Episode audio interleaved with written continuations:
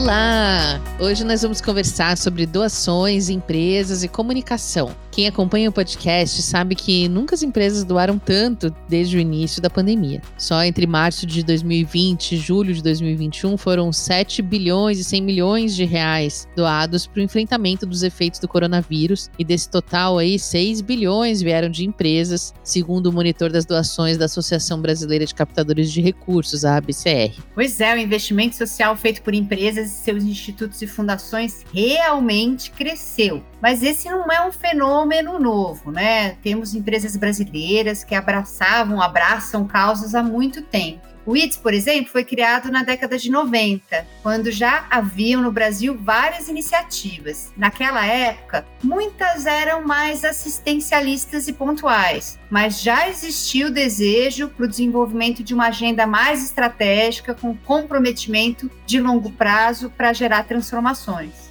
É bem interessante você trazer esse ponto de vista, Paula, porque do outro lado do balcão, a gente também vê uma crescente demanda dos consumidores, das sociedades, para que as empresas tomem atitudes. Então, não é algo mais que elas podem fazer só por sua consciência e vontade, também é uma estratégia de negócio. Pois é, você está super certa, Roberta. É um momento muito único. E se é importante fazer, é também importante falar que está fazendo. O Brasil Giving Report de 2020 mostra que 86% dos brasileiros concordam que as empresas brasileiras devem apoiar as comunidades locais onde atuam. E 71% afirmam que estariam mais inclinados a comprar um produto ou serviço de uma empresa que doa causas sociais ou que apoia a sua comunidade local. E o negócio é como fazer essa comunicação, né, para que ela soe verdadeira, para que ela engaje consumidores, para que ela transforme pessoas em mais doadoras e a marca influencie outros a se engajarem também. Para falar com a gente sobre esse investimento social privado, comunicação e sociedade, a gente convidou o estrategista de comunicação Mark Towell, que está hoje com a gente no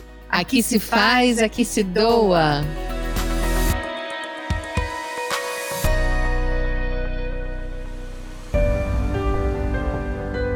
Está começando mais um Aqui Se Faz, Aqui Se Doa, o seu podcast semanal sobre cultura de doação, produzido pelo Instituto MOL e pelo Movimento Bem Maior, com apoio de divulgação da Infomoney. Eu sou a Roberta Faria e hoje a gente tem novamente a companhia da Paula Fabiani, CEO do IDES, o Instituto para o Desenvolvimento do Investimento Social, e que tem participado dos nossos episódios especiais. Ai, obrigada, Roberta. É uma delícia estar de novo aqui com vocês. A alegria é toda nossa. Então, vamos começar a nossa entrevista com o Mark. O Mark Towell é jornalista com 26 anos de experiência, 18 deles em grupos como Globo, Estadão, Jovem Pan e Band. Ele é estrategista de comunicação, number one, LinkedIn Top Voices e foi duas vezes TED Speaker. Ele compartilha suas reflexões também como colunista da Época Negócios, é podcaster da Jovem Pan e da Visa no Brasil e é Master Expert pela HSM University e instrutor oficial do LinkedIn Learning um baita currículo, muita experiência e vamos ter muito o que falar hoje. Mark, seja bem-vindo aqui ao Que Se Faz, a Que Se Doa. Obrigada por aceitar o nosso convite. Roberta, é uma honra, você tem uma voz muito bonita, então eu tenho certeza que essa conversa vai ser uma delícia. Obrigada, querido. Mark, você tem uma grande experiência junto a empresas e também deve ter observado, né, no último ano aí, como a gente viu muitos movimentos de prática de doação começarem a despertar, para além daquele patrocínio antigo, né, de matching, enfim, a gente vê grandes doações corporativas acontecerem na pandemia e estamos aqui com essa expectativa de que isso tenha se tornado uma tendência, um comportamento mais habitual. Então, para começar a nossa conversa, eu queria que você falasse um pouquinho sobre a sua percepção, sobre essa conexão entre empresas e causas, trazendo aqui essa perspectiva de como isso pode contribuir aí para a construção da marca, para a reputação social das empresas pode contribuir enormemente desde que seja legítimo. Esse social washing que a gente veio assistindo nos anos 2010 e que chega ao seu ápice no final da década e começa uma nova década já com outra perspectiva, ao meu ver, tende, e assim a gente espera, a diminuir. Porque muito se convencionou que a gente vivia numa caixa preta que na verdade é laranja, só que a gente vive numa caixa de vidro. E no momento que a gente tem uma cultura ou de cancelamento ou de exposição, mas acima de tudo, uma mudança de paradigma trazida por novas gerações que já estão no mercado de trabalho, eu lembro aqui que somos seis gerações hoje no mercado de trabalho: a Silent, Baby Boomer, X, Y, Millennial e Z. Tem uma que não está no mercado de trabalho, que é a dos filhos pequenos, né, geração alfa,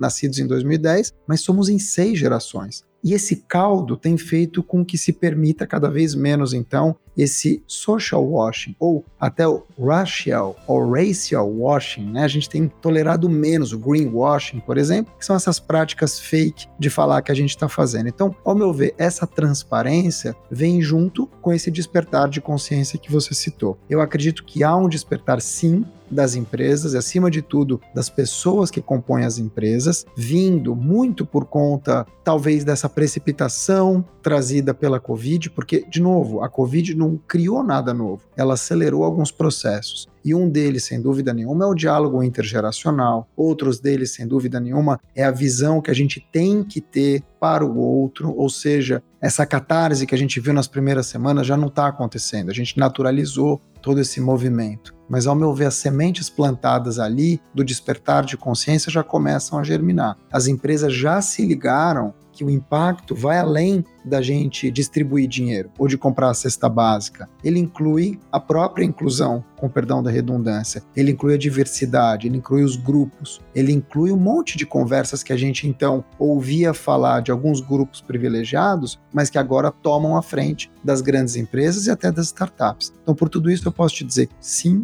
tem vivido já uma mudança de paradigma, ao meu ver, que ainda é restrita, mas já muito maior do que a gente viu na década passada, nos anos 2010, e essa tendência vinda com as novas gerações, especialmente Millennial e Z, e, acima de tudo, com lideranças mais humanizadas, vai fazer com que a gente tenha um despertar ainda maior e que a gente viva isso de forma mais plena. A desigualdade ainda é muito grande vocês aí do Instituto MOL sabem melhor do que ninguém do que eu estou falando. Então o trabalho é longo, ele é árduo e ele é perene. Só que já começou, ao meu ver, e isso impacta diretamente a beleza da marca, isso impacta diretamente as pessoas que viram advogados da marca, os colaboradores que são embaixadores, os CEOs que são influenciadores. Pessoas precisam de pessoas e essa Covid tem demonstrado que é possível, existe um caminho. Muito bacana, Marcos, você trazer essa questão da pandemia, porque era a próxima pergunta, né? A gente teve muitas mudanças aí a partir da pandemia e a gente aqui se perguntando se realmente essa experiência fez com que as pessoas mudassem de verdade e mudassem até na sua maneira de ser consumidor. Então, você acha que os consumidores estão mais conscientes? Já trouxe isso das novas gerações, mas acho que isso chacoalhou todas as gerações, né? Mas aí a minha pergunta é: você acha que a gente está entrando numa era de humanização do capitalismo? Puxa vida, olha, esse é um tema que eu costumo abordar muito, por incrível que pareça. A mudança do consumidor. Todos nós, Paula, somos consumidores em algum momento. Então a gente é consumidor de produto, de serviço a gente é consumidor do tempo, das relações. E essa Covid, ao meu ver, ou pelo menos o combate a essa Covid, nos transformou enquanto consumidores. Porque um hábito leva, sei lá, dois, três meses para se sedimentar, para cristalizar. Só que 16 meses de pandemia já revolucionou os hábitos as novas oportunidades apareceram, a gente criou muita coisa, acabou destruindo ou viu ruir outras. Então, enquanto consumidores, e aí eu me coloco nesse papel e coloco a todos nós, porque uma hora a gente decide por uma compra, a gente é o influenciador. Uma hora a gente consome essa compra, a gente é o consumidor. Outra hora a gente é o decisor. Então a gente muda de chapéu o tempo todo. O que eu vejo como consumidores, Paula, é que a gente já está mais exigente, a gente já está mais criterioso na hora de escolher mais cuidadoso com a saúde? Será que eu preciso fazer uma fila ou mandar meus pais no supermercado? Ou posso fazer isso digitalmente? Eu estou mais coerente com as minhas compras, estou mais econômico, estou mais questionador. E por incrível que pareça, eu estou mais voltado para a família. Estou menos tolerante para o cold call. Então, por tudo isso, eu vejo que esse despertar de consciência do consumidor vai fazer uma diferença tremenda em vários elementos. Um deles é a comunicação. Como é que eu faço um approach para uma pessoa dessas? Como é que eu vou pedir uma doação para alguém que está machucado pela Covid, ou preocupado, ou se questionando o tempo todo? Eu acho que tudo é uma grande mudança. A gente está dando um reset nas relações e essa relação de consumo, de comunicação, de conversa, ela também vai passar por isso. Eu não consigo mais conceber que a pessoa se aproxime de mim com uma conversa de fevereiro de 2020. Eu já estou mudado. E eu, Mark, perdi meu pai para Covid. Eu perdi meu pai em março de 2020. Então, existem conversas que eu não quero mais, que eu não tolero mais, que eu não aceito mais. Eu vejo pessoas perderem tudo. Aqui na minha rua, eu tirei uma foto hoje, tem uma sequência de quatro restaurantes que estão fechados. Pessoas que perderam seus negócios, que perderam entes queridos, que viram covas abertas na televisão por um ano e meio, com as crianças ansiosas em casa. Por tudo isso, existe uma mudança sim que a gente tem que naturalizar. E essa mudança vai fazer com que as empresas e as pessoas ajam diferentemente a partir de agora. Mark, eu sinto muito pela sua perda, viu? Obrigado, querida. A gente tem visto que algumas causas, né, de tanto ouvir essa voz dos consumidores, nessa era de representatividade, de empoderamento dos indivíduos, algumas causas têm caminhado para se tornarem, digamos, hegemônicas, assim, ainda que nem todas as empresas já tenham projetos que trabalhem por essas causas, no mínimo, ninguém mais pode se colocar contra elas, né? Como o feminismo, os direitos LGBTQIA, a luta antirracista. Mas a gente sabe que tem também um monte de outras causas necessárias, importantíssimas, mas que as empresas ainda têm medo de se associar, pelo menos ao nosso ver parece. Por exemplo, a exploração sexual infantil, a mudança climática ou inserção de egressos do sistema prisional. São causas que são ainda difíceis da gente ver alguma marca bancar. Você acha que para isso acontecer tem que vir da força da rua? As marcas têm maturidade para isso? É um perigo de negócio ainda se associar a causas, digamos, polêmicas? Nossa, só pergunta boa, hein? Que história é essa? Você, Roberto, vocês querem. É roda viva? É. A gente gastou um pouco de tutana aqui. Que isso. Olha, sem dúvida nenhuma que eu acho que a pressão da rua e do consumidor como um todo vai fazer com que isso se transforme. Se você parar para lembrar, a gente tem uma Covid nas costas que vai semear coisas que a gente ainda vai ver acontecer. Nesse ano, faz 20 anos das Torres Gêmeas. E até hoje a gente colhe um legado muito ruim disso, mas também transformações na aviação. Imagina 16 meses de pandemia em nível mundial. Puxa, tem transformações que a gente nem imagina que vão acontecer no mundo do trabalho, no mundo das causas e tal. Só que nesse meio tempo, houve a explosão George Floyd. Black Lives Matters, que começou nos Estados Unidos, se espalhou pelo mundo e mudou, ao meu ver, talvez o maior paradigma relacionado às lutas nesse início de terceiro milênio. Minha opinião. Talvez tenha sido o movimento mais importante. Com ele vem um monte de outras coisas. Porque quando a gente fala, por exemplo, da negritude, a gente não pode falar só na questão da vida. A gente está falando de mercado de trabalho, Aí começam a aparecer as questões ligadas às mulheres negras em cargos de liderança. A gente está falando do racismo estrutural, aí você começa a captar que tem a questão da gordofobia. Você começa a se dar conta que tem 45 milhões ou mais pessoas com deficiência no Brasil. Então existe um viés capacitista, ou seja, uma causa, ela abre uma porteira para várias outras causas, para vários públicos invisibilizados. Então eu acredito que, claro, existem as causas hegemônicas, como vem vindo a causa LGBTQIA+, Lembrando que, mesmo com essa causa que, ao meu ver, já é hegemônica, a gente continua sendo o país que ainda mais mata essas pessoas todas, que somos nós, no fim das contas, também. Somos a mesma sociedade se matando, mas quando a gente vê o que, que é hegemonia? É aparecer mais? É fazer mais propaganda na TV? Porque você tem aqui o Gil do Vigor, gay, negro, periférico, e tá na televisão fazendo mil e uma propagandas. Maravilhoso, ótimo. Mas será que isso muda? Será que isso transforma anos e anos de segregação? Não acredito. Então a mudança ela é lenta, por incrível que pareça. A gente vai ter os expoentes, sim, mas a gente sabe que é uma, uma mudança que demora. Onde que eu quero chegar sem ser pessimista? É o momento da gente colocar tudo em perspectiva, de saber que é preciso mudar. Existem empresas que vão comprar um tipo de causa, outras empresas que vão comprar outras, mas a aceleração de tudo isso, ela deve acontecer por meio de institutos como o MOL, ou por meio de pessoas cada vez mais jovens, mais atuantes, mais ativas, que vão ser vetores dessa mudança. Por meio de sistemas como o Sistema B, por exemplo, que são conglomerados de empresas melhores para o mundo.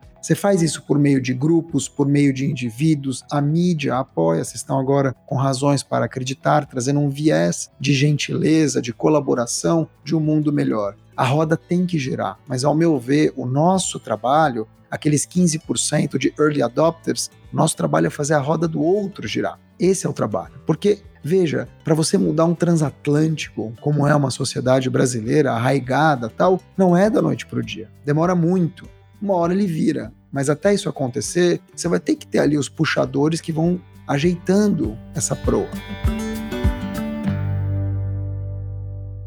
Você trouxe esse gancho aí da roda girar, né? E a gente tem essa missão de fazer a roda da cultura de doação girar. E no Brasil, a gente falou muito mais sobre doações na pandemia, né? Mas ainda existe uma percepção geral de que não se deve falar quando você doa. Inclusive, a gente fez uma pesquisa em 2015 que trouxe ali que 86% dos brasileiros achavam que você não deveria declarar sua doação. Mas quando a gente olha para as empresas, você mesmo trouxe, né, o greenwashing ou né, outras formas de oportunismo, né, na divulgação das doações ou das ações de investimento social, mas é importante falar do assunto também, né? E aí, como comunicador, você acha que as marcas podem explorar os canais de comunicação, explorar essa ação, mas existem formas melhores de fazer isso? O que, que, deveria ser evitado? Como é que você enxerga essa comunicação das empresas, das doações e dos seus investimentos sociais? Olha, Paula, quando você começou a falar, me veio imediatamente a imagem do Ayrton Senna. E eu tenho um excelente relacionamento com o Instituto Ayrton Senna, vocês também. Quando o Ayrton Senna faleceu, muito se falou, puxa, ele doava em segredo. E aí, quando a gente fala isso de, sei lá, 25 anos atrás, mais ou menos, fica arraigada essa imagem, né? Quem doa não fala. Quem doa não mostra. Quem doa, doa com uma mão e esconde a outra. E eu sempre embora não diga valores, eu sempre demonstrei nas minhas redes sociais para quem eu estava doando e por que, que eu estava doando. E todas as vezes que eu fiz isso, vieram me agradecer dessas instituições para dizer o seguinte: puxa, você não sabe como para a gente foi importante, porque alguém viu e falou, vou fazer igual. Então existe um mito. Não estou falando só da questão aqui do Brasil, mas em nível mundial, reforçado pela mídia que os grandes doadores são aqueles que não falam. Em contrapartida, de um tempo para cá, você vê pessoas como o senhor Eli Horn, que é da Cirela, que decidiu doar, enfim, boa parte da fortuna dele, Warren Buffett e por aí vai. São essas pessoas que puxam.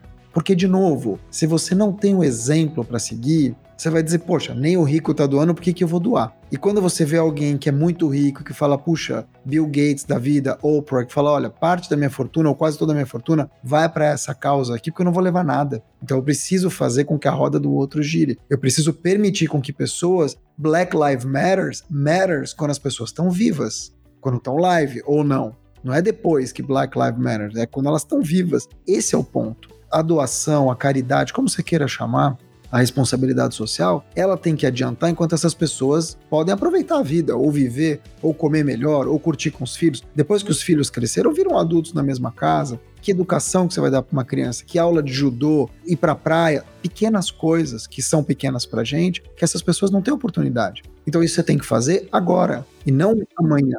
E as empresas devem falar também. Você acha que isso é importante? As empresas têm obrigação e felizmente, olha, eu vou te dizer, eu sou muito, muito grato à vida. Eu abri uma agência em 2010 e em 2011 eu criei um braço de responsabilidade corporativa. Minha empresa nunca teve mais que seis funcionários. E mesmo assim, a gente foi Great Place to Work número um em 2019, que era um sonho que eu tinha, número um, e fomos Sistema B. Onde que eu quero chegar? Você não precisa de tamanho. Você precisa de cultura. E quando eu falo cultura, é você ter a ciência de que se você chegou a qualquer lugar, você tem por obrigação, num país como o Brasil, e uma reparação histórica, você devolver para a sociedade esse privilégio. Isso é o mínimo que você pode fazer. Você chegou até um certo lugar, cara, não faz diferença nenhuma, nenhuma no teu borderô você pegar parte do teu dia ou parte do teu financiamento, sei lá, dos teus valores que entram, você doar 5%, 10%. Não vai matar ninguém.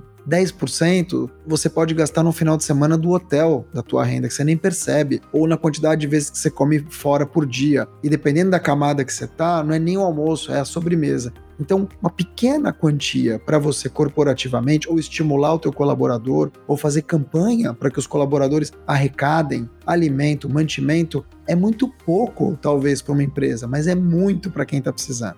Minha percepção é que deveria ser quase que uma lei, ou pelo menos uma lei moral, toda empresa seja ela do tamanho que for, ela ter reservado tempo, dedicação, dinheiro ou qualquer outro tipo de doação enquanto ela está pujante, ela pode fazer isso para devolver para a sociedade e para melhorar essa sociedade. Tem muita coisa que a gente pode fazer. Mas, de novo, falta um pouco de consciência.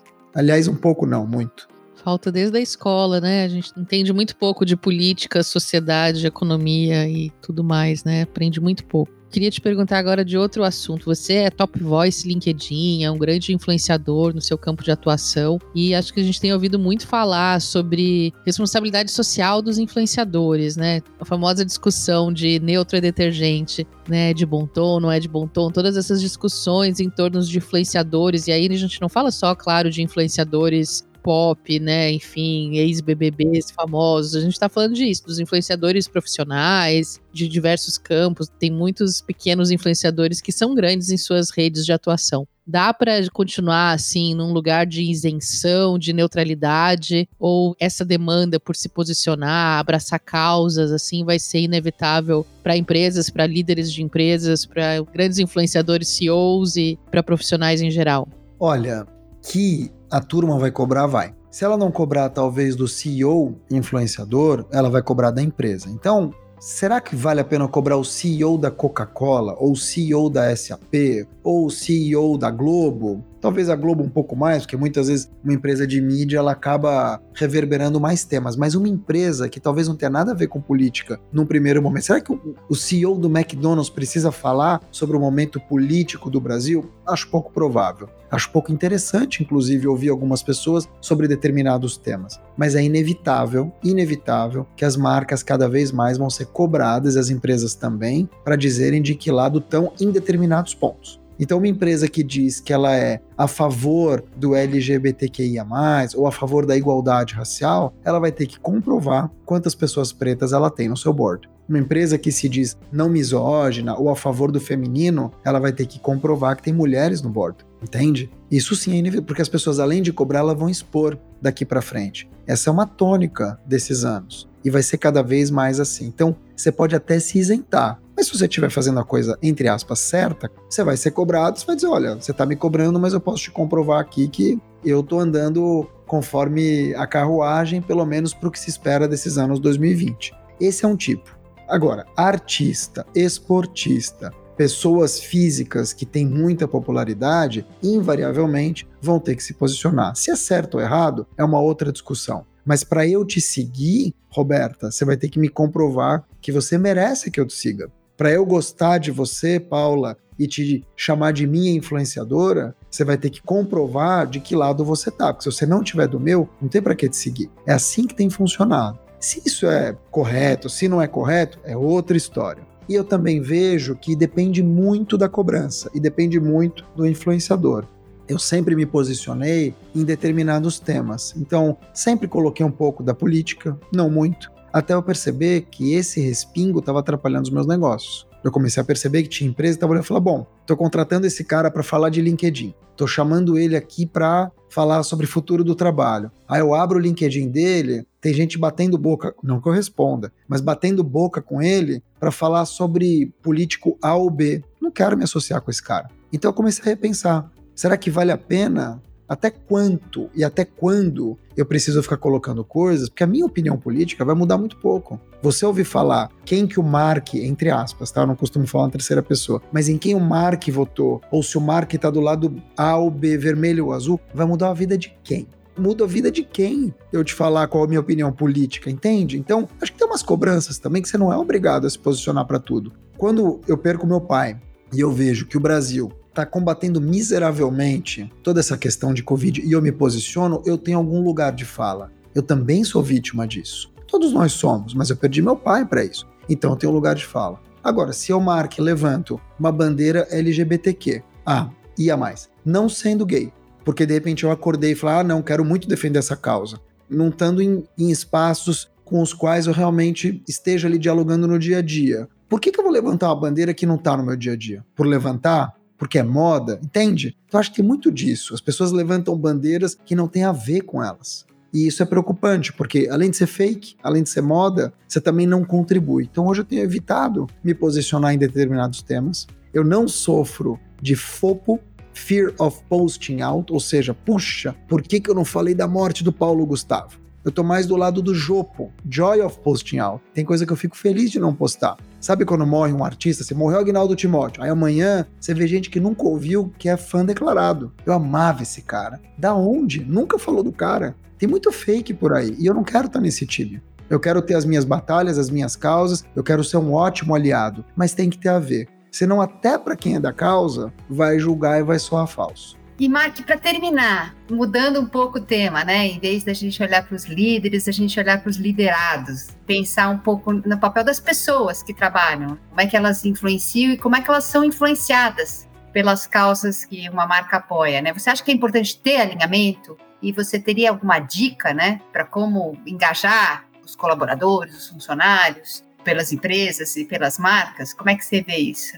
Somos muitos CPFs para um CNPJ nas empresas. Somos muitos liderados para um líder. Claro que se você tem um líder ali tóxico, difícil, um cara que não ajuda, todo mundo ali está engajado por alguma coisa e o líder diz não, você tem um problema. Porque essa cultura top-down faz com que, mesmo que esteja todo mundo envolvido, o negócio não vai para frente. Então a saída aqui se chama cultura. A cultura ela tem um milhão de nuances, não dá para ter uma cultura horizontal sempre. E também não adianta você ter um time super engajado e um líder tóxico e fechado, e não adianta ter um líder super propositivo e uma empresa morta. Também que não ajuda, que não engaja, que não embala. Ao meu ver, quanto mais pontos de contato e mais criação de cultura a gente tiver, não é da noite para o dia. A gente viu muitas empresas que já vinham vindo com discursos raciais, que já vinham vindo com discursos mais equânimes, com discursos menos misóginos ou pró-femininos, e que nessa pandemia basicamente só evoluíram. E a gente viu empresas tóxicas, que eu não vou citar nomes, mas todos aqui sabem quais são, cujo dono foi para a linha de frente falar besteira e respingou na empresa. A empresa se queimou, queimou funcionário, queimou todo mundo. Onde que eu quero chegar? O papel da empresa, óbvio, é ser um organismo vivo, é ser um organismo coeso, como se fosse uma uma nave espacial, tá todo mundo na mesma nave. Então ela tem que rumar para o mesmo lugar. Ela tem que ter a mesma preocupação. O líder, ele tem que fazer as pessoas entrarem ali no barco ou no ônibus e conduzir todo mundo, porque ele convenceu as pessoas. Porque ele quer que as pessoas vão junto, não porque ele obrigou, porque ele pagou, porque ele tiranizou. Para isso acontecer, ao meu ver, eu acho que é uma questão sempre de dentro para fora. É sempre uma questão de quanto mais a gente conversa, mais a gente entende quem são as pessoas que estão com a gente, o que, que elas esperam, para onde elas estão olhando. Que causa elas também apoiam, né? É uma co-construção, Paula. Se eu entro amanhã no Instituto MOL eu, como CEO, a primeira coisa que eu vou fazer é ouvir vocês. O que, que vocês estão enxergando? O que, que vocês estão esperando? Para onde que a gente está indo? Quais são os dos and don'ts? É respeitar. O que acontece muitas vezes nas empresas é que o líder ele vem, destrói tudo que já tinha sido feito, ou a empresa, entre aspas, tem uma causa ou um direcionamento que ela nunca ouviu ninguém, está fazendo igual faz 20 anos e o mundo mudou e as pessoas também. O funcionário não se sente representado legitimamente e aí ele desanima e ele vai empurrando conceitos ou reverberando frases feitas que não o representam. Ele está reverberando ali um conceito que ele não acredita e aí perde a conexão. Ao passo que você vê startups minúsculas e que bombam e que escalam e que vão, porque está todo mundo realmente sendo ouvido e acreditando naquilo que está acontecendo. E isso leva as empresas mais longe. Você tem startup dando banho em empresa grande. Por quê? Está todo mundo tão imbuído do negócio acontecer, é tudo tão verdadeiro, tão legítimo, que a empresa pulsa. Enquanto você tem empresas grandes que têm ali missão, visão, valores na parede. Isso não funciona. Estamos chegando aqui no nosso final, né, Roberta? Que pena, estava tão bom aqui, eu estou aprendendo tanta coisa. Recíproco. Eu tenho uma lista enorme de perguntas e preciso de mais um, uns dois podcasts, assim, para só para lidar com os temas do momento, assim. A gente pode deixar esse então como podcast capítulo 1. E o próximo a gente já faz o capítulo 2. Eu volto, para mim, tô adorando, tá sendo uma honra. Que delícia, Mark. Foi muito, muito bom tê-lo aqui com a gente nesse episódio. Acho que você trouxe aí várias informações, vários pontos de vista. Eu tô aqui em ebulição pensando em várias questões que você trouxe, em especial nessa questão da comunicação, né? Da doação, dos investimentos sociais e ambientais. Coerência, né, Mark? Eu acho que você sempre traz esse ensinamento no final, assim, né? A gente tem que ser coerente, as marcas têm que ser coerentes, enfim, não, não existe uma comunicação confiável de respeito, de clareza, se não tiver coerência, a gente não perceber a verdade, né, em quem fala. Sem dúvida nenhuma. A comunicação é a liga, né, gente? A comunicação, ela é ela é o pano de fundo, é aquilo que conecta. Mas para ela acontecer, ela tem que envolver tudo isso. Ela tem que envolver respeito, ela tem que envolver uma escuta verdadeira para quem está do outro lado, ela tem que envolver ética, transparência. Parece tudo muito básico, mas se questiona quais são as empresas que trazem o mínimo, o básico. Sabe aquela história, parabéns por fazer o mínimo? As empresas não têm feito o mínimo. E isso parte das pessoas. Então, quando a gente fala de coerência, é justamente isso. É praticar aquilo que você tanto posta. Já que você gosta de postar, posta, mas pratica. Muito bom, Marco. Obrigada, querido. Muito, muito obrigada. E foi um prazer aqui Prazer é todo meu. Eu respeito, gosto e admiro muito vocês todos. Parabéns. Paula, agora que nós agradecemos o Mark e tal, eu queria deixar registrado aqui também o nosso agradecimento em nome do Instituto MOL pela sua presença aqui nesse bate-papo tão bacana e também ao IDES por essa parceria deliciosa que uma vez por mês a gente se encontra em conversas especialíssimas. Pois é, um momento especial do meu mês. E eu que devo agradecer, pois eu aprendi muito com o Mark e acredito que nossos ouvintes também. Todo podcast é uma aula, né? E o de hoje está acabando, mas ó, terça que vem tem mais. Esse podcast é uma correalização do Instituto MOL e do Movimento Bem Maior. A produção é de Ana Azevedo, Débora Rodrigues, Maria Eduarda Schneider, Rafaela Carvalho e Vanessa Henriques. A edição de som é do Bicho de Goiaba Podcasts. Até mais! Até o próximo!